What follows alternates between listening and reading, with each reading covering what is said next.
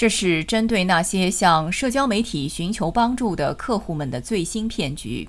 这些冒充澳大利亚税务局 ATO 工作人员发帖的账户，要么直接发送信息，要么评论消费者的帖子，然后窃取客户的个人信息。ATO 正在与社交媒体公司合作关闭这些账户，但这正面临着一场艰难的战斗。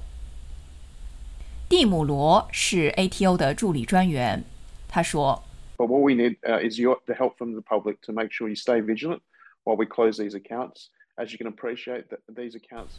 当我们关闭这些账户时，我们需要的是来自公众的帮助，以确保你们保持警惕。正如你们所理解的那样，这些账户不断弹出窗口。我们正试图做的和我们与社交媒体机构正在合作的事情，是为了确保我们可以尽快关闭这些账户。我教大家一个小窍门儿。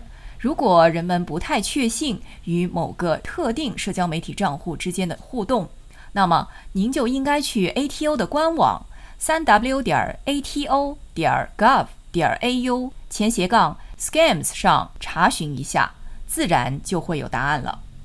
助理专员罗表示，当客户在网上发帖求助时，假账户会直接联系他们，并主动提出要帮助他们解决问题。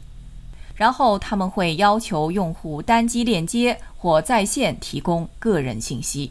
罗先生称，这对客户来说应该是一个危险信号。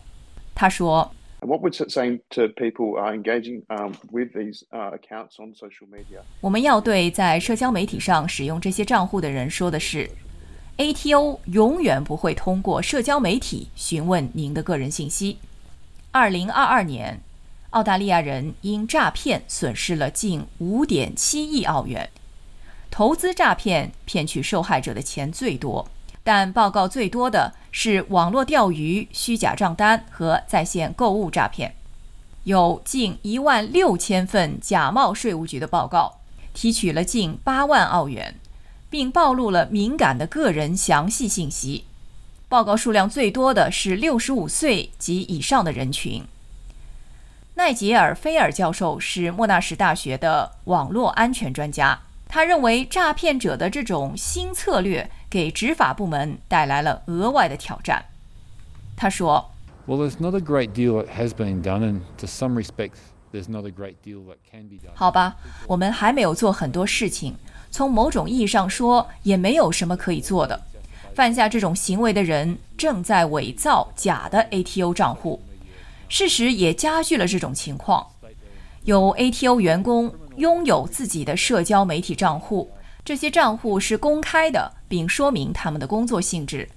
因此，犯罪分子正在利用某种程度的合法性。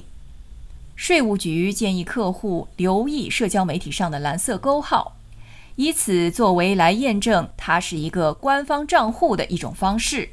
但菲尔教授说，即使那样，也不是绝对安全的。他说：“You can buy the blue tick off Twitter. It doesn't really verify the legitimacy or otherwise of the account. I think people.” 您可以购买推特上的蓝色勾号，它并不能真正验证账户的合法性或其他情况。我认为人们在查看政府账户时，他们需要查看其所涉及的网址，他们需要查看它又回到了哪里。他们需要开始考虑与政府机构互动的其他方式。同样，这些政府机构需要考虑他们与消费者的沟通方式。我们需要一如既往地敦促用户在网上保持警惕。